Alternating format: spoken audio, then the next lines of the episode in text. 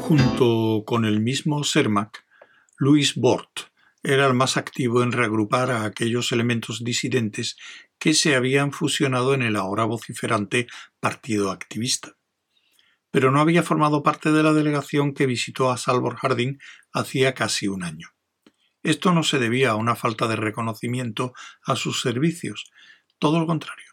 Se hallaba ausente porque en aquella época estaba en la capital de Anacreonte.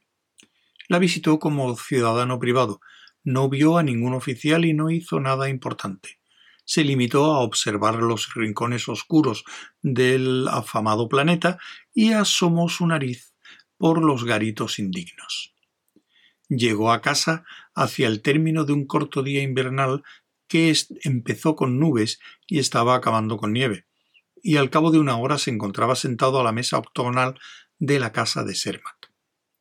Sus primeras palabras no estaban calculadas para mejorar la atmósfera de una reunión ya considerablemente deprimida por el oscuro atardecer lleno de nieve. Me temo, dijo, que nuestra oposición sea usando una fraseología melodramática una causa perdida. ¿Lo cree usted así? preguntó Sermac tristemente. Es imposible pensar de otro modo, Sermac. No hay motivo para otra opinión. Armamentos. Empezó Docor Walto, en tono algo entrometido, pero Bort le interrumpió enseguida. Olvídelo. Esa es una vieja historia. Sus ojos recorrieron el círculo. Me refiero a la gente.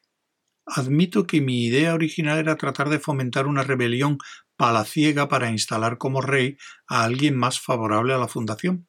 Era una buena idea. Todavía lo es. El único inconveniente es que es imposible. El gran Salvor Harding lo previó. Sermac dijo con acritud. Si nos diera los detalles, Bort. Detalles. No hay detalles. No es tan sencillo como eso. Es toda la maldita situación de Anacreonte. Es esa religión que ha establecido la fundación. Da resultado. ¿Y qué? Hay que ver cómo funciona para darse cuenta. Lo único que aquí sabemos es que tenemos una gran escuela dedicada a educar sacerdotes y que ocasionalmente se hace una exhibición especial en algún rincón olvidado de la ciudad para beneficio de los peregrinos. Y nada más. Todo este asunto apenas nos afecta de manera general, pero en Anacreonte, Lemtarki alisó su barba puntiaguda con un dedo y se aclaró la garganta. ¿Qué clase de religión es? Harding siempre ha dicho que solo eran tonterías para que aceptaran nuestra ciencia sin hacer preguntas. Recuerde, Sermac, que aquel día nos dijo. Las explicaciones de Harding, recordó Sermac, no suelen tener mucha relación con la verdad. Pero, ¿qué clase de religión es, Bort? Bort reflexionó. Éticamente es perfecta. Apenas difiere de las diversas filosofías del viejo imperio. Alto valor moral y todo eso. Desde este punto de vista no tiene nada que envidiar. La religión es una de las grandes influencias civilizadoras de la historia en este aspecto.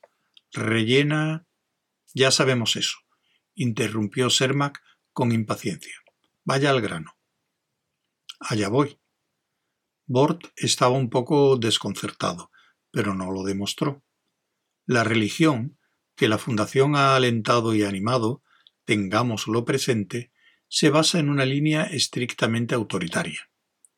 El sacerdocio tiene control absoluto de los instrumentos científicos que hemos proporcionado a Anacreonte, pero solo han aprendido a manejar dichos instrumentos empíricamente. Creen por completo en esta religión y en el valor espiritual de la energía que manejan.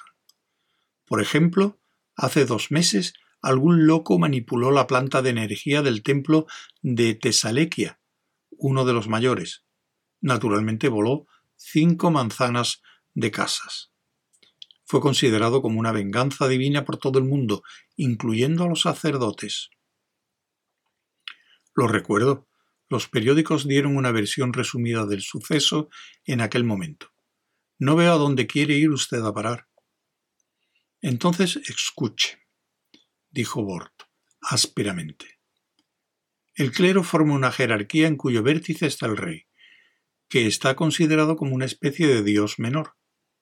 Es un monarca absoluto por derecho divino, y el pueblo lo cree profundamente, y los sacerdotes también. No se puede derrocar a un rey así. ¿Comprende ahora a lo que me refería? Espere, dijo Walto. ¿Qué quería decir al afirmar que Harding ha hecho todo esto? ¿Qué tiene que ver en este asunto? Bort miró amargamente a su interlocutor. La Fundación ha alentado asiduamente esta ilusión. Hemos puesto todo nuestro respaldo científico detrás del engaño. No hay festival que el rey no presida rodeado por una aureola radiactiva que ilumina fuertemente todo su cuerpo y se eleva como una corona mm, sobre su cabeza. Cualquiera que lo toque se quema gravemente. Puede moverse de un sitio a otro por el aire en momentos cruciales, supuestamente por inspiración del Espíritu Divino. Llena el templo con una nacarada luz interna, solo con hacer un gesto. Estos sencillos trucos que realizamos en beneficio suyo son interminables, pero incluso los sacerdotes creen en ellos a pesar de llevarlos a cabo personalmente. Malo, dijo Sermac, mordiéndose el labio. Lloraría, como la fuente del parque del ayuntamiento, dijo Bort, excitado, al pensar en la oportunidad que hemos ahogado. Imaginemos la situación hace treinta años cuando Harding salvó la fundación de Anacreonte. En aquel tiempo los habitantes de Anacreonte no se daban cuenta de que el imperio estaba desintegrándose. Habían solucionado más o menos sus propios asuntos desde la revuelta ceoniana, pero incluso después de que se cortaran las comunicaciones y el pirata del abuelo de Leopold se erigiera en rey, siguieron sin darse cuenta de que el imperio estaba destrozado. Si el emperador hubiera tenido suficiente nervio para intentarlo, habría podido recuperarlo con dos cruceros y la ayuda de la revuelta interna que ciertamente hubiera surgido. Y nosotros, nosotros hubiéramos podido hacer lo mismo, pero no. Harding estableció la adoración al monarca. Personalmente no lo entiendo. ¿Por qué? ¿Por qué? ¿Por qué? ¿Qué hace Verisov? preguntó Jaime Orsi súbitamente. Hubo un día en que fue un activista distinguido. ¿Qué está haciendo allí? ¿Está ciego también? No lo sé, dijo concisamente Bort. Es su supremo sacerdote. Por lo que sé, no hace nada aparte de aconsejar al clero sobre los detalles técnicos. Un títere, maldito sea. Un títere. Hubo un silencio en la estancia y todos los ojos se volvieron a Sermac. El dirigente del nuevo partido se mordía furiosamente una uña y entonces dijo en voz alta Nada bueno, es asqueroso. Miró a su alrededor y añadió con más energía ¿Es que Harding puede ser tan tonto? Así parece, gruñó Bort. Imposible. Aquí hay algún error. Se requeriría una estupidez colosal para cortar nuestro propio cuello tan cuidadosamente y sin esperanzas es más de la que Harding podría tener, aunque fuera un tonto, lo cual dudo. Por un lado, establecer una religión que descarta toda probabilidad de problemas internos. Por otro, suministra a Anacreonte todas las armas de la guerra. No lo comprendo. La cuestión es un poco oscura, dijo Bort. ¿O los hechos están aquí? ¿Qué otra cosa podemos pensar? Walto dijo espasmódicamente Alta traición. Está a su servicio. Pero Sermac movió la cabeza con impaciencia. Tampoco estoy de acuerdo con esto. Todo el asunto es absurdo e incomprensible. Dígame, Bort, ¿ha oído algo acerca del crucero de batalla que la Fundación va a poner a punto para la flota de Anacreonte? ¿Un crucero de batalla? Un viejo crucero imperial No, no he oído nada, pero eso no significa gran cosa. Los terrenos de la flota son santuarios religiosos completamente inviolables por parte del público en general. Nadie sabe nada de la flota.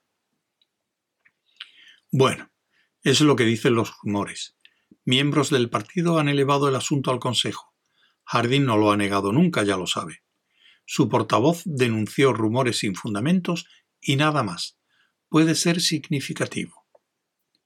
Es solo una pieza entre muchas, dijo Bort. De ser cierto está completamente loco, pero no sería peor que el resto.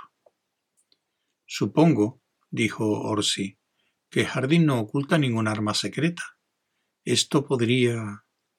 Sí, dijo Sermac, una enorme caja de sorpresas de la que saldría un muñeco en el momento psicológico y asustaría al viejo Vienis.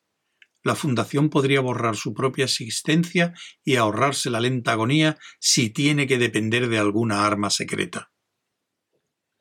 Bueno, dijo Orsi, cambiando apresuradamente de tema. La cuestión se reduce a esto. ¿De cuánto tiempo disponemos, eh? Muy bien. Esta es la cuestión. Pero no me miren a mí, yo no lo sé. La prensa anacreontiana nunca menciona la fundación.